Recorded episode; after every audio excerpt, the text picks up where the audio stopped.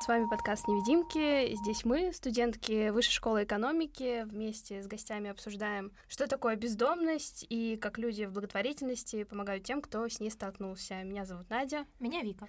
Сегодня к нам пришла Катя Чистякова, автора романа «Там на периметре», бывшая волонтерка. Катя, привет. Привет. Кать, наверное, стоит начать с того, что твоя книга — это книга, основанная на твоем личном опыте, правильно? Да, все так. А поскольку ты какое-то время помогала бездомным как э, волонтер.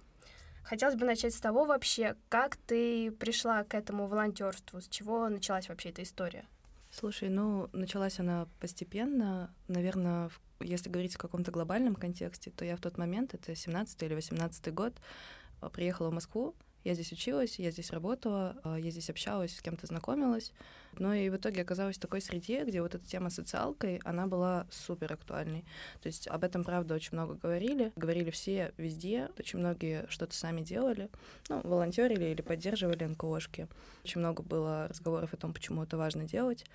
Но когда вокруг этого очень-очень много, ты тоже проникаешься тем, что это важно, ты начинаешь это как-то рефлексировать. А поскольку просто сидеть и думать о таких штуках не очень интересно, ты начинаешь думать, а что же тебе поделать. Если как-то сужать эту историю, как конкретно я там оказалась там, где оказалась, э, то тут про журналистику. Я тогда хотела стать журналисткой.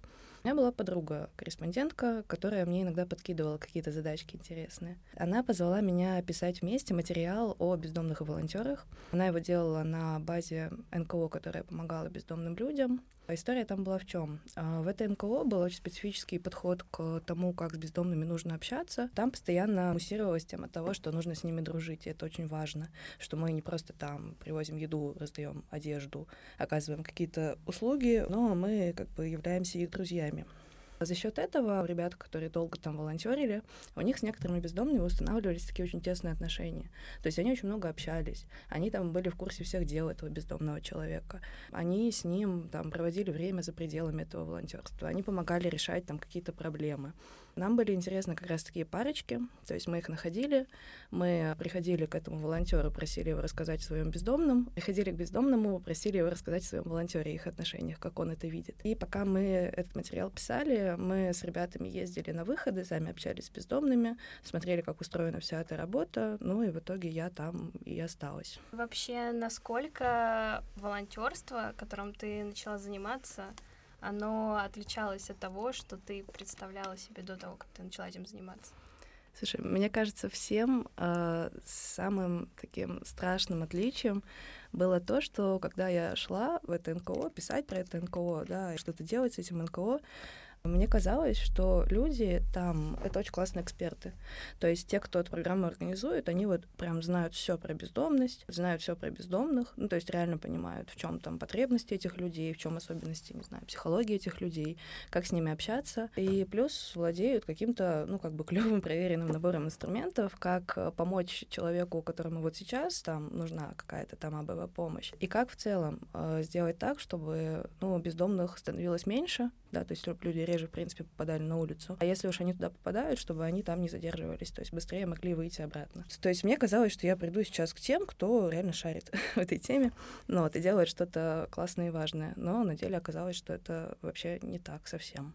Как ты это поняла, что они, в общем, не, не шарят?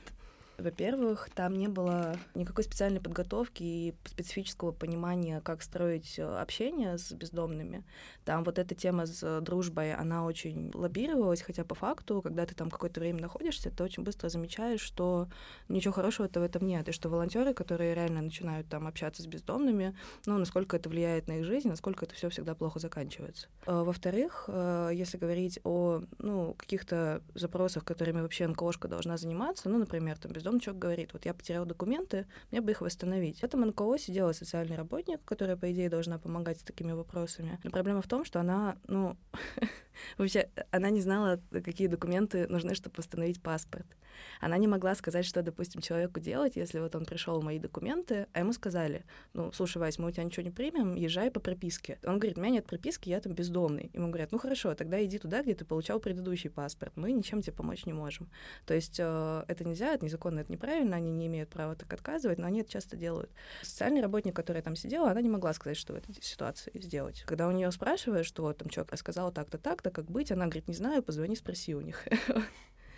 Ну, то есть э, не работала система, по идее, волонтер это должен был быть такой коммуникатор. Идет к бездомным, там раздает покушать, общается с ними, знакомится, и со временем они начинают доверять ему какие-то свои как раз проблемы, говорить, что мне вот, допустим, там бы вот то-то, а вот у меня такая-то проблема. Как это было задумано, да, дальше волонтер идет э, в эту НКОшку, идет к социальному работнику, к юристу или там к администрации, говорит, что вот там, значит, человек с такой-то проблемой, вот передаю его вам. Я вас контачу, тогда-то вы увидитесь. На деле это не работало, потому что эти проблемы можно было бесконечно бесконечно доносить, их никто не решал. Человека ставили, не знаю, там в очередь подождать, это все дико растягивалось. В итоге бездомные, которые как бы настроились какие-то свои проблемы решать, они просто приходили к волонтеру и говорили, что вот, а может ты мне поможешь? Поскольку волонтеры не учили говорить, там нет такой ситуации, ну и каких-то объективных соображений, почему, как бы тут можно сказать, нет, у него не было, он говорил, да, конечно, давай тогда я с тобой схожу там за паспортом, я с тобой схожу там в больничку, я с тобой схожу еще куда-то.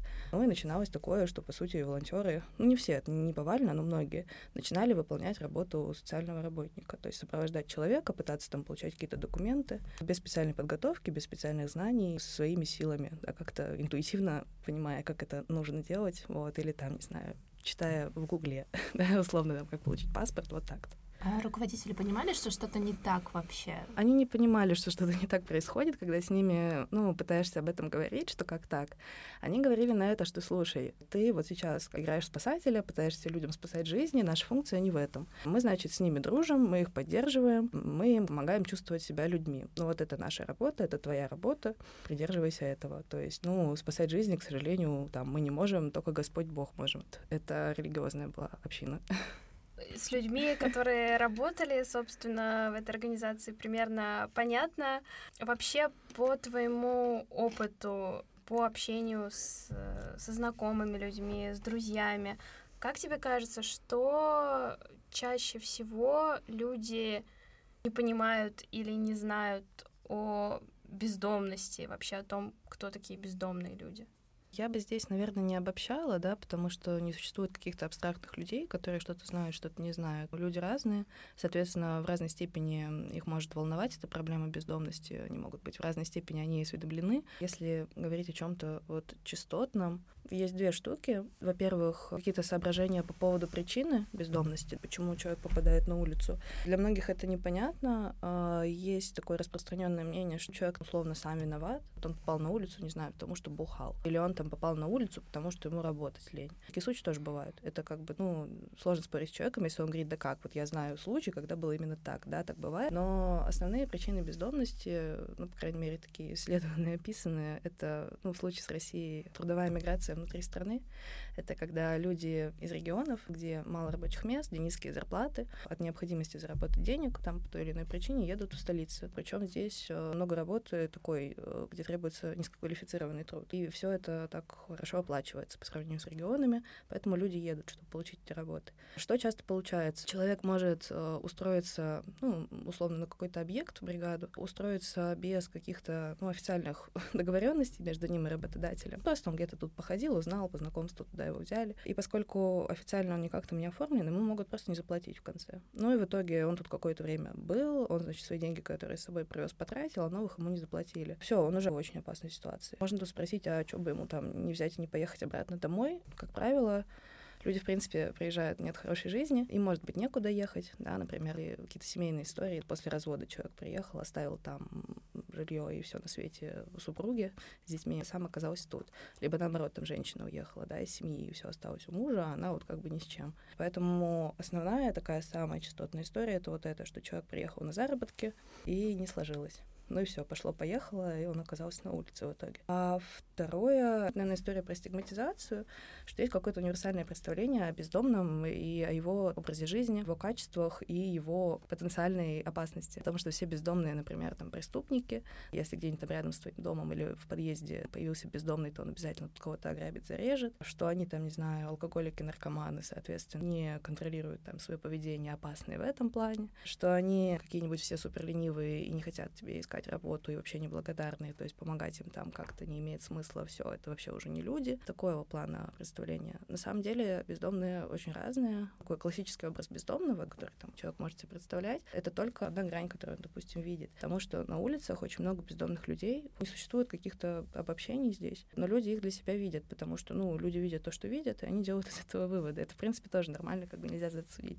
Проблема не в том, что люди, да, какие-то неправильные, хотят всех бездомных там исключить из своей жизни. Проблема в том, что об этом реально мало знают. Потому что если бы это было где-то в культуре, была бы общественная дискуссия, об этом бы говорилось, то есть, понятно, люди бы относились по-другому, просто потому что они знали об этом. А поскольку ты не знаешь, этого нигде не слышно, видишь то, что видишь, то, ну, сделаешь какой-то вывод для себя. Хотелось бы затронуть такую тему. Где-то ну, если я не ошибаюсь, там пару лет назад в России началась э, в благотворительном секторе такая дискуссия об эффективном альтруизме, грубо говоря, когда надо уметь совмещать горячее сердце и холодный рассудок. Мгм. И желательно, чтобы холодный рассудок, он чуть-чуть в этом тандеме перевешивал, чтобы действительно эффективнее помогать. В контексте этой дискуссии ты писала, что ты никогда не испытывала радости от э, альтруизма, потому что испытывать ее это быть за гранью добра и зла. Хотелось бы тебя спросить, почему ты считаешь, что испытывать какую-то вот такую радость от э,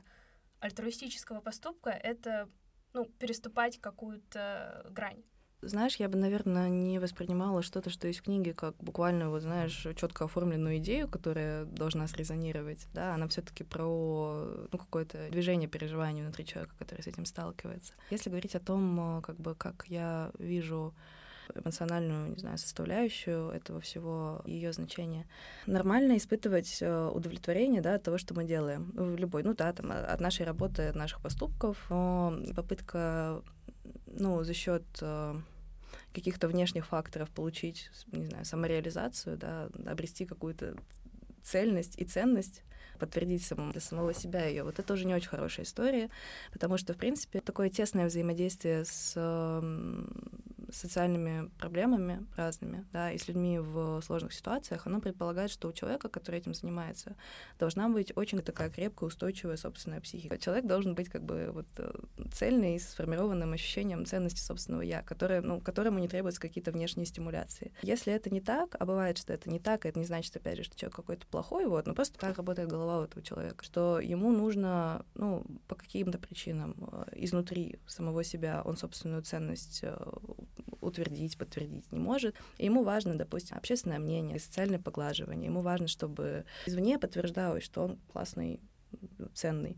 Вот с такой особенностью он приходит э, в социальный проект социальной поддержки. Вот, то есть почему он туда приходит? Потому что, в принципе, за благотворительностью есть некое социальное одобрение, что ты хороший человек, если ты кому-то помогаешь. Ну, как минимум добрый, да, даже если люди там не любят этих бездомных и не понимают, зачем им помогать, они в любом случае скажут тебе, что, ну да, это, конечно, какой-то трэш, но ты вот такой добрый человек, какой то молодец. В чем тут подвох? Почему это может не работать? Потому что человек, э, вот он с одной стороны придет, ему скажут, да, какой-то молодец, но с другой стороны он будет постоянно попадать в противоречие. То есть ему будут говорить, да, ты молодец, и в то же время ему будут говорить, нет, какая жесть, вот ты занимаешься какой-то ерундой, это вообще не нужно, зачем ты помогаешь этим людям, вот, ты делаешь там только хуже, или то, что делаешь бессмысленно. Из-за этого как бы ценность, которую он вроде вот утвердился, она будет постоянно разрушаться. То есть э, поскольку дискуссия вокруг этой темы, там, не знаю, бездомности, помощи бездомным, она такая развернутая, то есть однозначного одобрения там не получить. Ну и в итоге получается, что человек, сталкиваясь вот с этой вот неравномерностью удовлетворенности как раз и результатов и реализации. Если изначально у него собственной какой-то очень устойчивой цельности не было,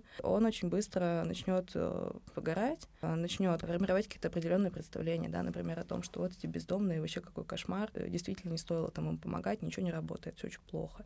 Поэтому, наверное, возвращаясь к твоему вопросу, да, там холодная голова, по моему мнению, должна преобладать. Вот как раз в том плане, что ну, человек эмоционально устойчив, который туда пришел. Вот, но это если мы говорим о непосредственной там коммуникации с какими-то тяжелыми ситуациями, потому что волонтерство, оно бывает разным, и можно чем-то помогать проектам, например, совершая действия, которые не требуют столько сильной как бы вот э, психологической устойчивости. Как-то так. А что ты сама чувствовала, когда волонтерила? С самого начала, когда только начала, я была на таком подъеме, то есть мне очень нравилось общаться с этими бездомными, для меня это было прям все в удовольствие.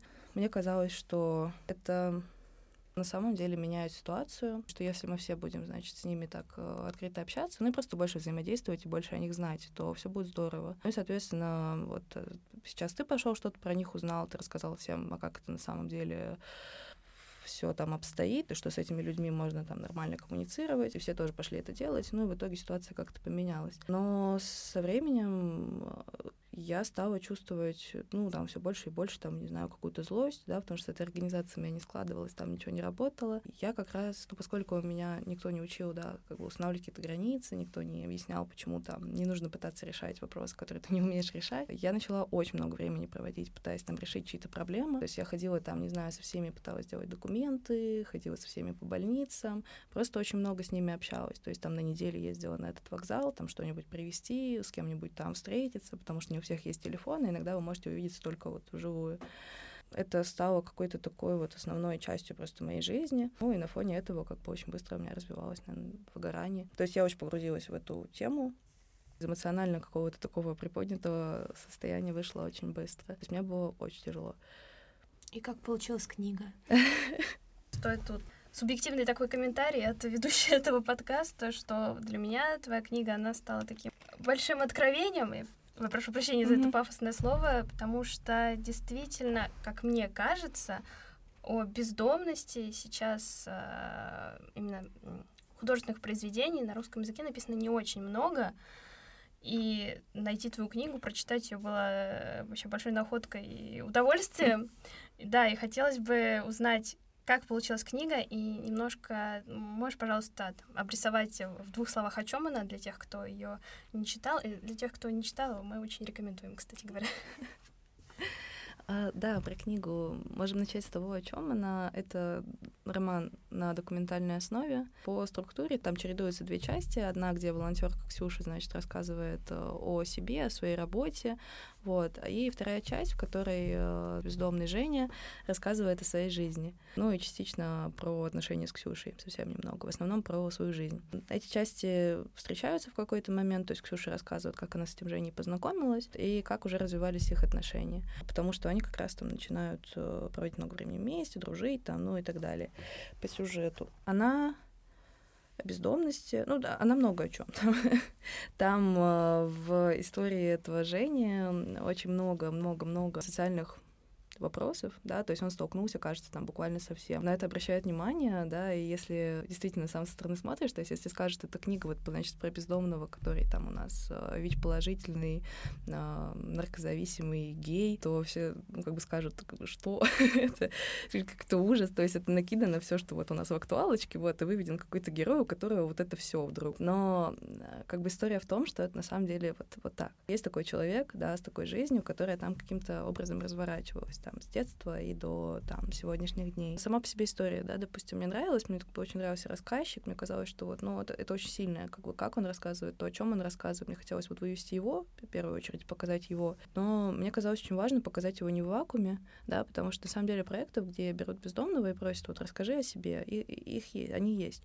А, ну, их не очень много, понятно, но они есть. Почему мне не нравится именно такой формат, да, ставить там, например, только Женю, пускай он рассказывает, потому что вот кажется, что они в таком моменте оказываются, в таком формате оказываются как раз в вакууме, да, что это человек, который что-то там вещает, а его, ну, как, как в пустоту, да, такой монолог, никуда не адресованный.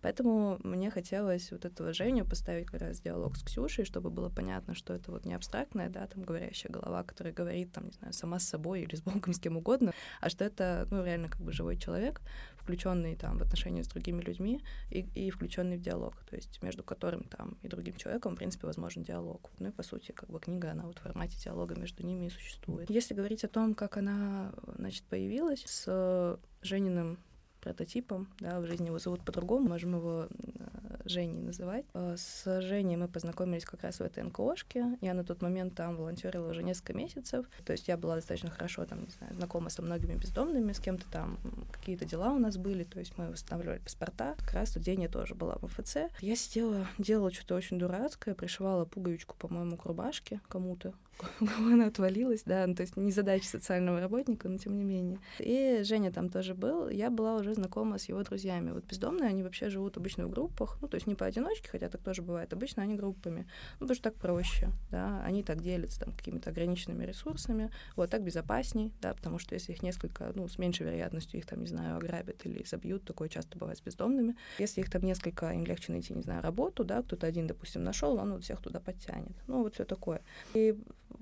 вот с Жениными друзьями я была уже знакома, с ним самим нет. Вот мы первый раз тогда увиделись. Он был, значит, в этой МФЦшке, э, он ко мне подсаживается, говорит, вот, здравствуйте, я такой-то, а вы, вот, а вот я сидел в тюрьме, вот вы как к этому относитесь? Нормально? Ну, хорошо. Я почему-то к нему очень прониклась, потому что мне казалось, что он прям молоденький. Он еще стал говорить про то, что вот, а я из детского дома. Мне почему-то показалось, что он вот только после детского дома. Он очень молодо выглядел, то есть я была уверена, что ему лет там 19-20. Я думаю, ну, какая жесть, вот бедный пацан, конечно, ужасная история, ужасная. Потом оказалось, что нет, он на самом деле чуть старше. Но суть в том, что мы вот так вот начали общаться, и мне кажется, так как-то достаточно быстро друг другу прониклись. Он еще скоро после этого попал в больницу. Я ездила его туда навещать. Так мы очень быстро сблизились и стали какие-то дела вместе тоже делать и очень много общаться. Если переходить к тому, как книга из этого всего получилась, Мне э, очень нравилось, как он рассказывает э, истории. А он любил, у него вот эти вот, ну, то есть вот как книги они даны, он как бы на самом деле, даже если вы не просите делать специально, он примерно вот так в своей жизни рассказывает. А я видела в этих историях какой-то огромный, ну, не знаю, во-первых, они меня, ну, они меня поражали, да, они меня там заставляли очень долго думать о каких-то вещах. Мне, в принципе, он очень нравился как рассказчик. То есть как он рассказывает, как он видит, не знаю, детали этих событий, как он их там для себя рефлексирует. Сначала я задумалась о том, что из этого можно было бы сделать журналистский материал. Ну, допустим, там написать на такие дела, вот он что-нибудь рассказывает про зону, узнать про эту зону побольше, съездить там пообщаться с другими заключенными, связаться с администрацией, изучить, э, вот, как бы, так ли оно в жизни. А, но от этой идеи делать именно материал я очень быстро отошла, потому что, ну, наверное, меня в этой истории привлекало не только ну, как бы факты, которые я узнавала, да, что вот там происходит так-то, а вот тут там бывает то-то. Мне важно отрефлексировать именно, ну, потому что эта история очень сложная, история про бездомность сложная, история там вот про судьбу человека, она сложная. Наша история с этим человеком, она сложная. Единственный способ как бы это реально как-то воплотить э, и дать этому рефлексию, я видела только в художественном там тексте, потому что, ну, я до этого писала, вот текст — это письмо, это мой метод. Воплощая это все в письме, можно было как раз вот эти вот э, сложные вещи, да, не то, что как-то объяснить, да, и подытожить, но, по крайней мере, показать. Как я к нему пришла с тем, что давай напишем про тебя что-нибудь, ну, так и пришла. Он на это сразу согласился и сказал, да, конечно, спасибо, очень приятно. Когда это все собралось вместе, мы с ним вычитывали это, то есть перед тем, как отдать в редакцию, я ему полностью прочитала этот текст. Мы сидели в Чебуречной на белорусской, по-моему, пили пиво и читали эту книжку. Ему все понравилось, он мне дал добро, значит, на то, чтобы это публиковать. Ну и все, а дальше уже отдавала в разные издательства. Вот, э, Васти взяли. Как ты себе объясняешь все-таки почему Женя согласился, чтобы ты написала книгу, где есть его голос, потому что там действительно очень много интимных, э, я бы сказала, ну, интимных, в смысле, очень личных mm-hmm. э, деталей из биографии, то есть и о жизни в детдоме, и, наверное, одни из самых таких э, страшных и таких моментов книги, когда он там рассказывает о насилии, пережитом в тюрьме, о зависимости. И то есть это действительно очень такое сильное обнажение эмоциональное, э, психологическое другого человека. Вот как тебе кажется, почему он ну, согласился на это? Я думаю, что для него было важно, чтобы вот эта история была услышана. А, то есть, ну, мы не обсуждали это напрямую, но, например, а, вот я, когда это писала, мне очень хотелось, чтобы вот он мог бы увидеть как бы себя моими глазами, потому что, ну, меня, на меня эта история произвела огромное впечатление, для меня был очень важен там этот человек, и, ну, меня поразило, поменяла встреча с ним. Мне хотелось, чтобы вот он мог увидеть себя так, как вижу его я, потому что понятно, что любой человек в сложной ситуации, все, что он видит про себя спустя какое-то время, это то, что вот я, значит, там ужасный, отвратительный, очень плохой человек. Ну, восприятие себя, как бы какая-то сама стигма, она же тоже формируется. Я хотела, чтобы он увидел как-то себя с другой немножко точки зрения. И, ну, ему самому, наверное, тоже было важно рассказать эти вещи, посмотреть на эти вещи со стороны, признать какие-то вещи, да, потому что, ну, не сразу же обо всем рассказывала, вот оно поэтапно, то есть что-то... Ну, в общем, я думаю, делая это, он делал это и для самого себя тоже такой момент. И плюс тут нельзя исключать, что мы с ним были как бы супер близко знакомы, были такой влюбленной парочкой, потом были друзьями. Момент того, что он мне просто доверял и был готов доверить эту историю, наверное, он тоже есть. Одно, другое, третье, все вместе, оно вот э, сделало, возможно, и такую книгу. Если Женя хотел быть услышанным, чтобы его голос mm-hmm. звучал, чего хотела Ксения? Чего она искала в волонтерстве, э, в общении с Женей? Это хороший вопрос. Опять же, тут, тут выдерживать баланс да, между там Ксюшей и мной. Наверное, эта история про какую-то трансформацию тоже, то есть встречу с какими-то очень э, сложными, очень тяжелыми вещами. Изначально, когда она туда приходит, у нее есть большой энтузиазм, да. Изначально ей там не все равно на этих бездомных людей. Ее там по каким-то причинам, э, значит, беспокоит, что вот все так. Из эмоциональных или из рациональных, да, представлений считают, что ну не должно быть так, что люди, значит, живут в таких условиях условиях, да, что к ним так относятся, и что ничего с этим никто не делает, что это вот так, это каждый день так, и не меняется, и всем нормально. Для чего вообще а, была создана эта книга? То есть ты говорила о том, что это не такой исповедальный или терапевтический текст, но, по крайней мере, это не первопричина его создания. А в чем первопричина? Рассказать историю Жени? Она исследовательская, да, то есть вот этот феномен бездомности, о котором мы говорим, если брать не социальный срез, да, где, в принципе, мы можем и, и важно четко формулировать, что типа вот есть бездомность, что можно с этим делать, чтобы стало лучше и так далее. А если брать именно ну, какую-то рефлексию, да, над таким подобным опытом, над судьбами таких людей, над тем, как мы с ними взаимодействуем, как можем взаимодействовать, то вот тут это очень сложно. Я вот, допустим, ну, каких-то, знаете, четких формулировок по этим вопросам по многим не смогу выдать до сих пор. Но именно в книге за счет того, что вот это все воспроизводится и в таком пространстве, и там вступает одно с другим взаимодействие, наверное, вот это способ рассказать, показать вот эту вот сложность. И не дать какие-то, да, там, не знаю, ответы на вопросы, а, ну, хотя бы их поставить. Единственный формат, в котором я могла хотя бы их поставить, он вот такой. А мне было важно их поставить. Я не только про бездомность, они, в принципе, наверное, про людей, разных людей, про опыт другого, да, понимание этого опыта. Конце романа есть мысль о том, что история про улицу — это не история о смерти. Хотя кажется, что бездомных людей смерть догоняет гораздо быстрее, чем кого бы то ни было. О чем тогда история про улицу? Что в ней? важно, что она отрицает как бы гибель да, этих людей, ну, какое угодно, да, то есть, э, допустим, отношение к ним как к каким-то, ну, потерянным людям, которые уже не люди, да, к исключению их, потому что это тоже же форма смерти, да, определенная. Там же изначально она говорит о том, что ее очень злило, что вот как бы этим Женей никто не хотел заниматься, что, ну, как бы все на него смотрели, как что, ну, тут какая-то жесть, вот он уже, ну, тут ничего не сделаешь, все, как человек уже мертв.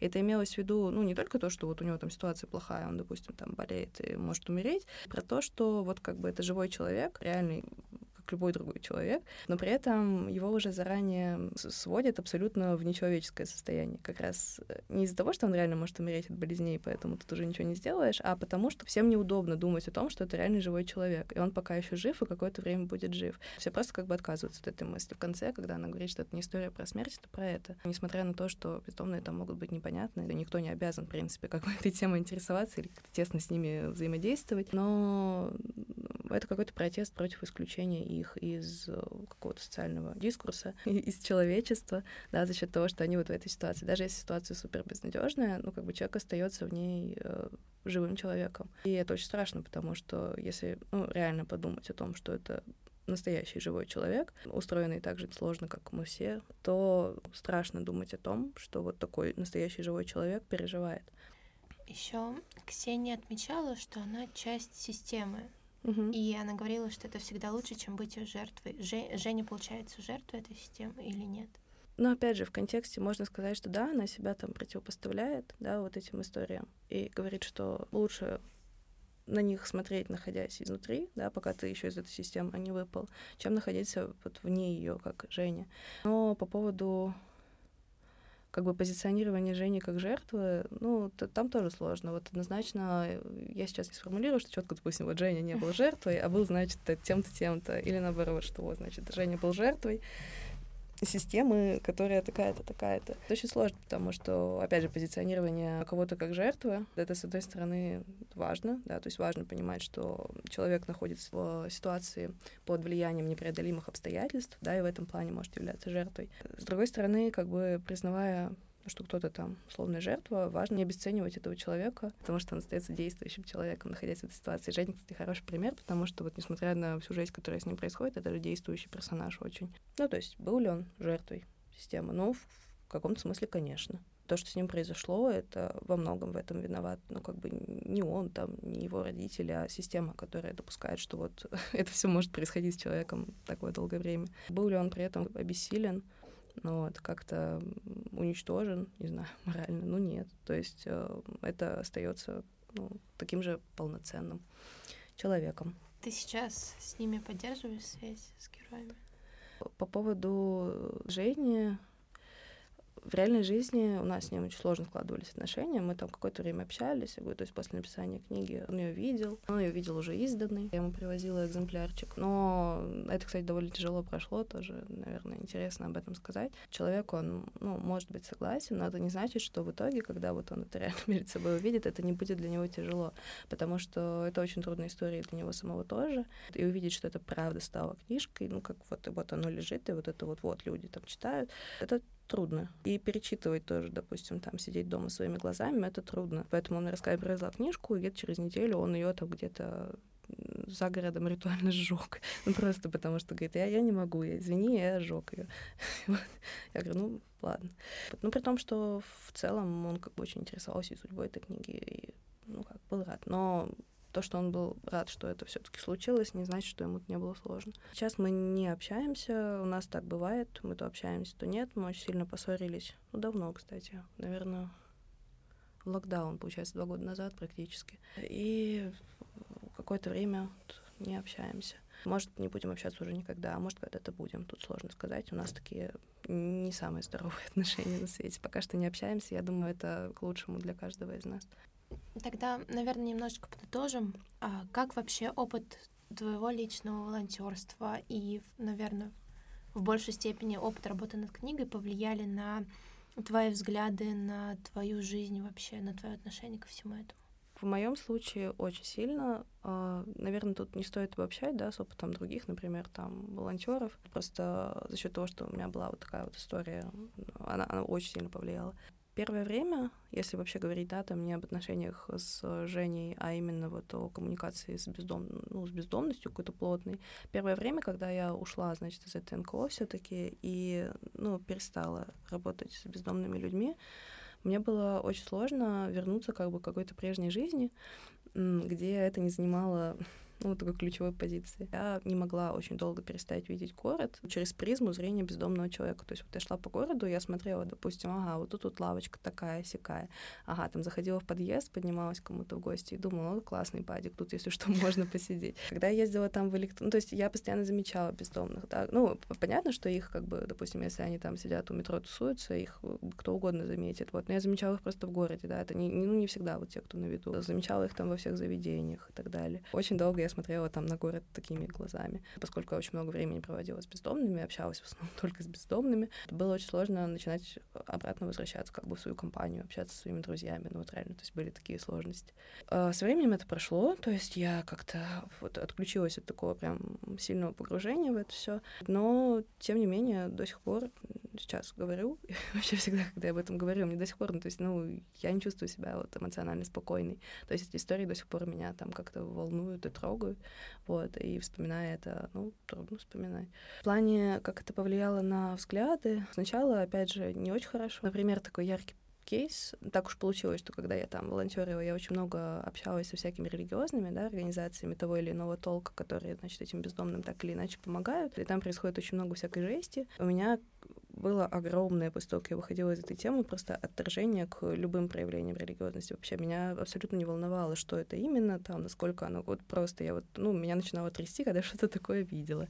Там, условно, я могла ехать с таксистом, да, и он, значит, едет мимо церквушки, вот если он перекрестится, все, мне надо выйти из машины, мне становится плохо физически тут сидеть. А, то есть до такого, при том, что рационально это головой, то есть я, ну, не радикал по убеждениям, я понимаю, что, ну, это эмоциональные реакции, они неадекватные, да, и они под собой могут не иметь почвы. Это кажется изначально, что если ты идешь, там, не знаю, работать с бездомными, значит, ты вот изначально такой, да, ты изначально, там, не знаю, толерантный человек.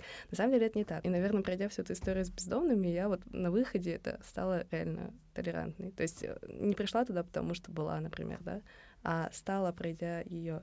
То есть гораздо глубже, наверное, поняла тему с тем, что такое разница между людьми, их взглядами, их культурным бэкграундом, и почему важно от этого не открещиваться, даже если чьи-то взгляды тебе там супер неприятны и не симпатичны. Предположим, что нас сейчас вот слышит человек, который э, вдохновился, захотел помогать. Мы надеемся, что он так и будет. да, хочет стать волонтером. Что ему нужно для себя лично осознать, я не знаю, как-то подготовиться, понять, прежде чем погрузиться в это. Именно э, с бездомными. Да, угу. кто хочет помогать бездомным людям. Ну, Э, я бы здесь сказала так, что в России не очень хорошая ситуация как раз с организациями, которые помогают бездомным. Организаций очень мало, бездомных очень много. Не все организации работают э, прозрачно и адекватно, чтобы реально то, что ты будешь делать, э, приносило пользу конкретным людям, да, и улучшало самое главное ситуацию в принципе. Очень важно, чтобы организация была экспертом, да. Вот мы вначале говорили, это то, чего я не нашла, когда пришла. Что сделать для того, чтобы попасть именно в такую организацию? Просто как бы немножко изучить, а что она делает. И обратить внимание на прозрачность, да, почему ночлежка там, ты видишь ночлежку и можешь там говорить о том, что она хорошая организация, потому что ты можешь очень досконально изучить то, чем занимается ночлежка, почитать их э, кейсы, например, разобраться, что, ага, вот они делали какие-то проекты тогда-то, это принесло там то-то, то-то, то есть они об этом очень много говорят всегда, как бы о своих проектах и об их результатах там и так далее. И заканчивая тем, что ты можешь там пойти на сайт и посмотреть их отчетности, вот как у любого НКО, они вывешены, вот, то есть можешь посмотреть смотреть, сколько куда там, не знаю, идет денег в ночлежке. Мне кажется, на это важно ориентироваться, да. Ну, честно говоря, я бы советовала, в принципе, идти только в ночлежку, но, но, но если как бы хочется как-то шире взглянуть и посмотреть, о чем у нас все есть, кроме ночлежки, то в первую очередь на это, насколько прозрачна работа организации, да, насколько ты можешь о ней что-то понять до того, как ты туда пришел. И второе, обратить внимание на то, как организация относится к волонтерской работе. То есть, если ты туда пришел, и сказали, да, замечательно, завтра поедешь, значит, к бездомным, все, больше нам тебе сказать нечего, это не очень хорошо. Важно, чтобы тебя могли подготовить на месте, да, то есть тебе не нужно было приходить вот именно с каким-то своим представлением о том, как это все делать. Тебе должны объяснить, а должны поддержать, ответить на какие-то вопросы по этому поводу, подготовить. Если этого нет, это тоже должно вызывать определенные опасения. И напоследок такой финальный, прям глобальный вопрос. Эм, э, как ты считаешь, как вообще должна быть устроена помощь бездомным в России? Что стоило бы изменить, может быть, улучшить? А, это интересный вопрос. Я бы его, наверное, все-таки задавала тем, кто сейчас и плотно с этим работает, потому что у меня опыт не такой большой. Но на мой взгляд, э, не хватает, во-первых, э, глобального какого-то мониторинга. У нас очень мало цифр по бездомности. Их, по-моему, считал в каком-то году Росстат и насчитал 60 тысяч. При том, что люди, которые да, работают с этой темой и как-то с ней там тесно взаимодействуют и ведут какие-то свои там, не знаю, инсайдерские подсчеты, они говорят там о 3-5 миллионах. То есть у нас нет, допустим, вообще точного понимания о том, сколько в России там бездомных людей. У нас не ведутся статистики, да, допустим, какие-то официальные, которые говорили о, о причинах, да, о тех же, потому потому что масштабных э, нету изучений. Потом у нас есть огромная нехватка как раз организаций, которые бы решали эти вопросы. Тут часто сравнивают с Америкой, где тысячи просто организаций на... Не помню, сколько тысяч у них бездомных. Но смысл в том, что там получается а, адекватное прикрепление количества бездомных людей к организации. А у нас мало, у нас их всего там несколько сотен, там даже до тысячи не доходит, там, не знаю, 350-400, я не помню, сколько у нас их НКО, которые занимаются бездомными. Бездомных, да, 3-5 миллионов ну, по оценкам, вот, точно мы не знаем. Ну, просто физически, да, невозможно помочь этим людям, да, учитывая, что не хватает ресурсов для помощи. У нас не хватает, в принципе, какого-то понимания бездомности, потому что, да, проблема бездомности, она же шире, чем просто люди, которые непосредственно вот э, живут на улице прямо сейчас. Есть еще люди, которые находятся в группе риска по бездомности.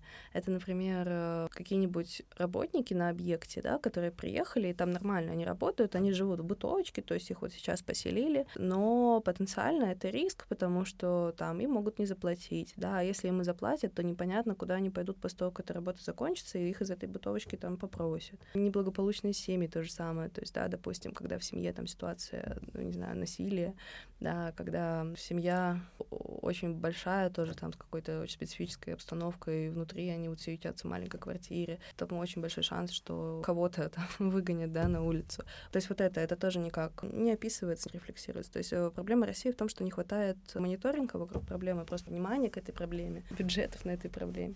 То, что, в принципе, в информационном пространстве мало говорится о бездомности, либо за ней там закрепляется какой-то, ну, то есть все, о чем мы говорили, да, какие-то представления о том, что это вот ужасы, кошмары этих людей просто нужно как-то убрать из городского пространства, он может транслироваться альтернативного мнения сильного, чтобы оно прям было, нет. Хотя в последнее время, мне кажется, этим становится лучше. В целом, все эти проблемы решались бы лучше, если бы была дискуссия вокруг этого. То есть пока ее нет, можно сколько угодно говорить. Можно спрашивать у людей, которые сейчас работают с бездомными реально классно шарят за все это. Но это не имеет особого смысла, пока нет вот такой вокруг этого большой дискуссии публичной. Катя, спасибо тебе большое за разговор. Это было очень интересно. Спасибо, что поделилась какими-то вещами, которые тебя до сих пор эмоционально волнуют. Это очень приятно, что ты с нами поговорила. И спасибо да. за книгу еще раз. Да, и спасибо за книгу. Спасибо вам. Это был э, подкаст э, «Невидимки». Спасибо, что прослушали его. И ждите обязательно следующих выпусков. Всем пока. Пока.